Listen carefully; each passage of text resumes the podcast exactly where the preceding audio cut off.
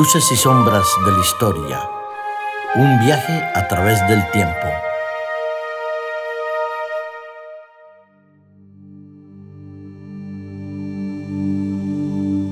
Muchas cosas podemos dominar los seres humanos, los elementos de la naturaleza, la tecnología, pero hay algo que no podemos dominar, es el tiempo.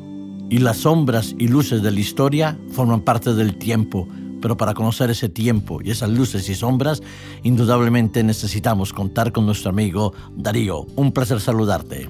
Un placer saludarte a ti, Paco, y a Aitor detrás de los micrófonos. Es muy grato estar con vosotros aquí presente.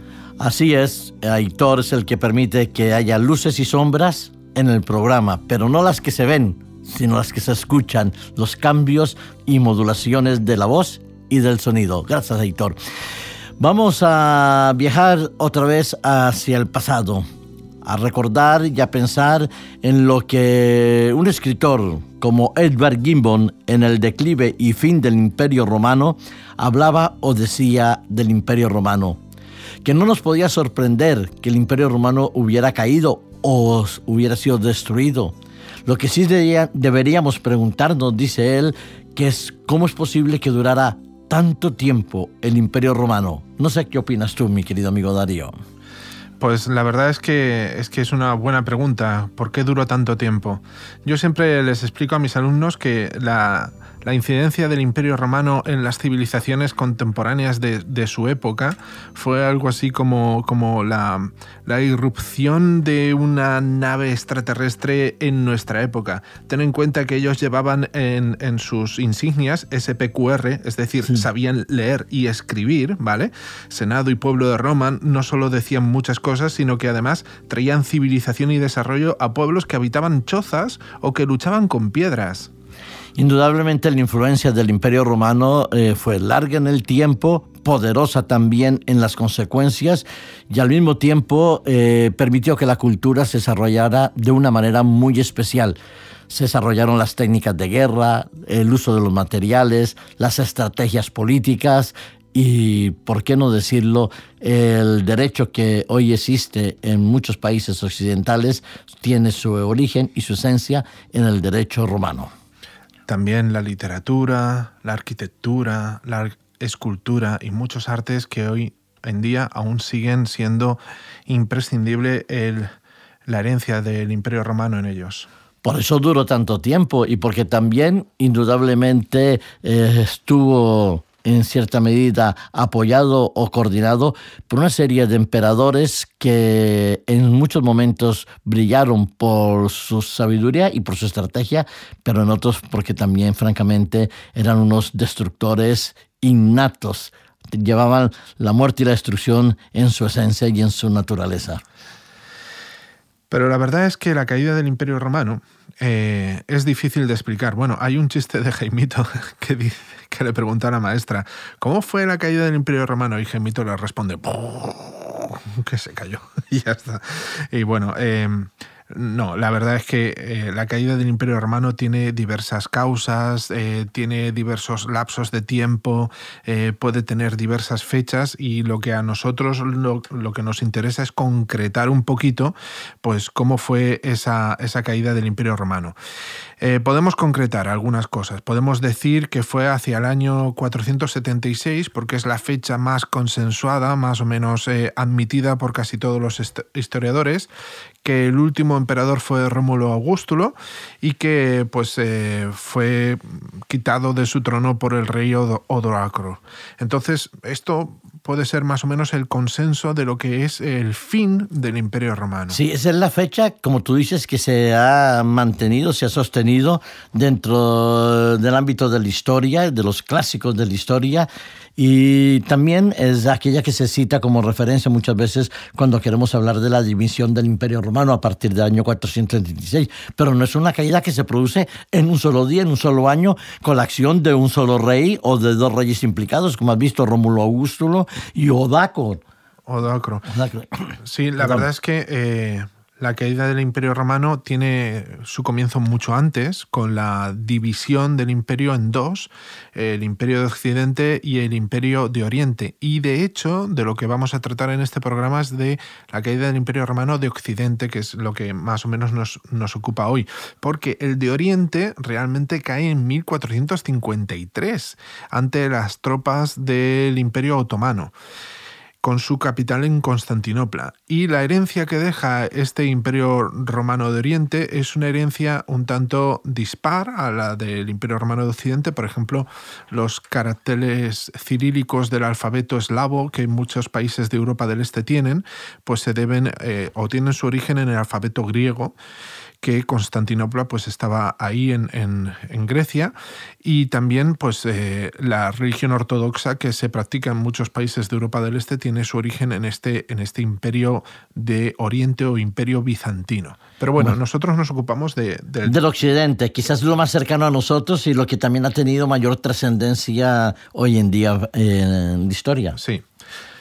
Hay algo que eh, podemos decir, eh, hay un proceso de declive eh, del imperio romano, es una pérdida de la autoridad que se va viendo por diferentes acontecimientos que se produjeron, no sé, a partir del siglo III, dicen algunos. Sí, nos podríamos centrar en fechas, pero yo quisiera centrarme más en procesos. Mira, em, vamos a centrarnos en, cuatro aspectos, en el aspecto económico, en el social, en el religioso y en el político. Verás, en el aspecto económico, las... Yo creo que es importante porque hoy en día también podemos aprender lecciones del pasado. Si la caída del Imperio Romano tuvo que ver con, en parte con un sistema económico, con los ingresos y egresos que tenía el imperio y cómo poder administrarlo, hoy en día podemos pensar también que en, en los gobiernos de este mundo, pues eso va a tener una influencia poderosa. Y ocurre lo mismo aún hoy en día. Y es una palabra que hemos oído muchas veces estos últimos años. Corrupción. había, había, corrupción en el Imperio Romano. Había una grandísima corrupción y más hacia finales del imperio. Cosa que produjo que las, los flujos de, de mercancías y sobre todo de capitales no fuesen tan fluidos como en épocas anteriores como los últimos años de la República o los primeros años del Imperio con esa Pax Augusta. Entonces, al no fluir, al no al estar acaparados por manos privadas y que no tenían tanta relación con el imperio, nada más que una relación de amiguismo y de, y de si tú me dejas controlar esto, yo te ayudo con aquello y cosas así, pues la corrupción se instala y ese flujo de mercancías y de capital pues eh, decrece, cae y eso es una de las causas por las cuales el imperio comienza a caer. Luego, si, si miramos... Sí, eh, hablando sobre este flujo eh, financiero, es verdad que la extensión y la expansión del imperio romano en manos de Trajano le permitió también aumentar su riqueza y su poder económico, el, el hecho de estar tan expandido eh, en todo el territorio también favorecía esa corrupción porque el dinero ya no lo podían controlar de la misma manera. Exacto, y además, al no poder controlarlo de la misma manera, las clases sociales se hacen mucho, la división entre esas clases sociales se hace mucho más grande. Recordemos, en época del imperio, pues estaban los patricios, los plebeyos, los libertos y los esclavos. Pues bien, los patricios comienzan a disminuir de número, pero aumentar su capital mucho más que lo que estaba antes. Y los plebeyos comienzan a, trabajar y a, cobrar su dinero de manera mucho menor de lo que lo estaban haciendo anteriormente.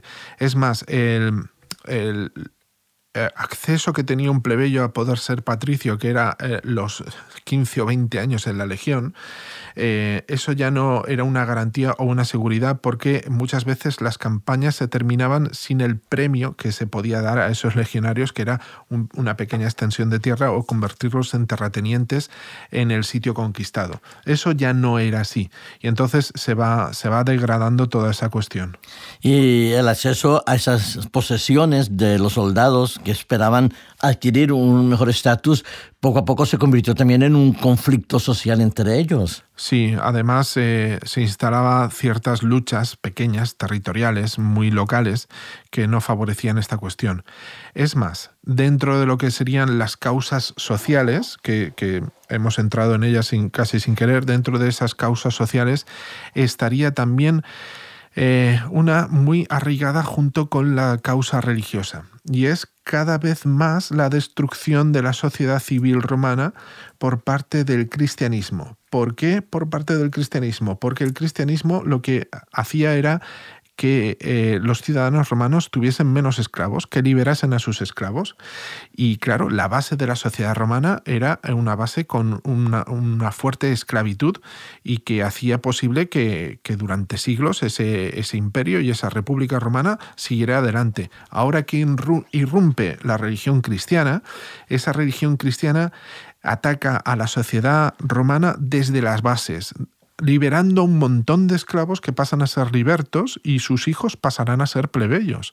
Es decir, hay un cambio social en la estructura social. Un cambio tremendo, porque eh, ten en cuenta que los trabajos que realizaban los esclavos y que apenas costaban nada más que el mantenimiento de la persona, esto suena muy frío, ya lo sé, pero era así, un esclavo era poco más que, que un tractor, una máquina de arar o, una lavadora, una, ¿eh? no los consideraban personas, pues todos esos trabajos ahora tienen que ser pagados y tienen que estar eh, mantenidos por personas libres. Entonces, claro, eso destroza la sociedad romana tal y como estaba planteada porque eh, en esos momentos también quizás se desarrolla una especie de violencia de Estado muy fuerte para frenar el cristianismo y para evitar que se desarrolle el cristianismo con esos mensajes liberadores. Muy bien, y ahí entraríamos en las causas políticas. Las causas políticas es que durante mucho tiempo se ejerce una violencia tremenda contra los cristianos, una persecución que nos da, pues eso, las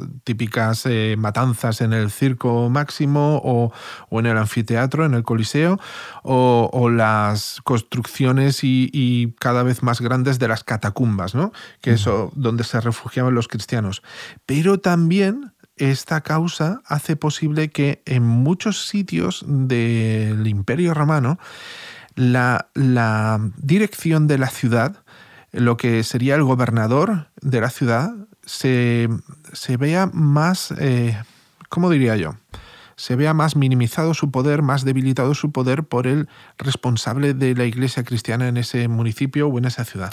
Eh, esa especie eh, de simbiosis que se va produciendo entre la influencia religiosa y la influencia política, eh, algo tuvo que jugar también esa ambigüedad de Constantino con el cristianismo, porque en unos momentos ataca el cristianismo y en otros momentos hace una especie de tolerancia oficializada del cristianismo. Y más cuando Inox Ignovinques, eh, cuando hace su, batalla y su sueño de que en esa batalla va a ganar, pues eh, evidentemente mueve todos los hilos para que el cristianismo sea reconocido como eh, religión de Estado.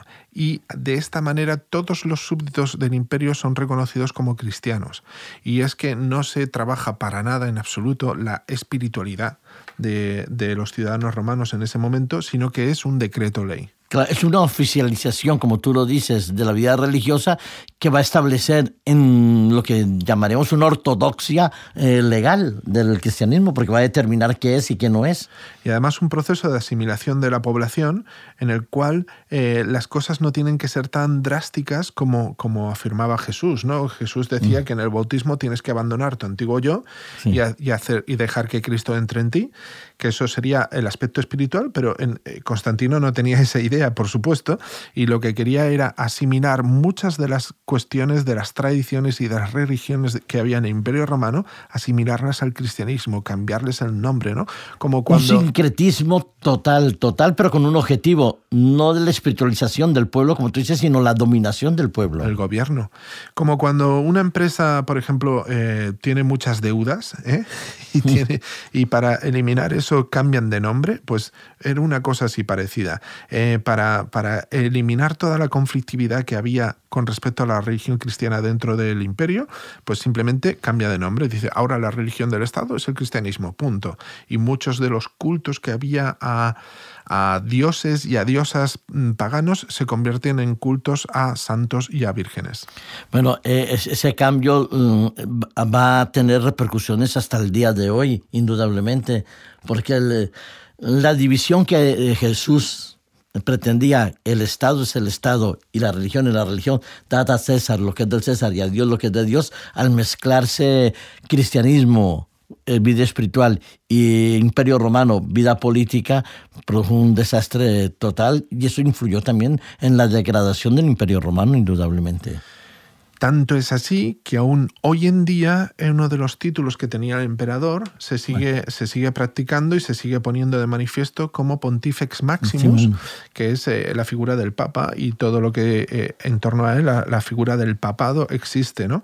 Y sigue estando en Roma. Sí. Así que hay una pervivencia ahí bastante importante. Bueno, eh, estamos hablando y abordando con todo respeto el, el desarrollo y la caída del imperio romano y la influencia sobre la religión. Aquí no nos metemos con la creencia de una persona, sino constatamos, como me decía un profesor de historia, yo solo constato, y en este caso es nuestro amigo Darío que constata que la mezcla entre la política y la religión malas consecuencias para la política y para la religión. Por cierto, hablando de malas influencias y buenas influencias, eh, en la emisión anterior habíamos puesto un enigma. Ah, eh, eh, el enigma, pues que corresponde a resolverlo ahora. Eh, ¿Cómo se llamaba la esposa de un emperador?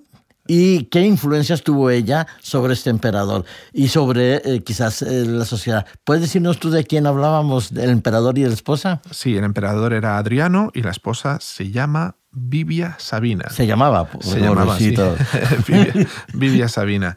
Y su influencia en la corte era una influencia que muchas mujeres en, las cortes de los emperadores romanos también tuvieron. Era una influencia de conjuras, de maquinaciones, de, puesta en práctica de ciertos envenenamientos y ciertos asesinatos que se, la historia le otorga a ella.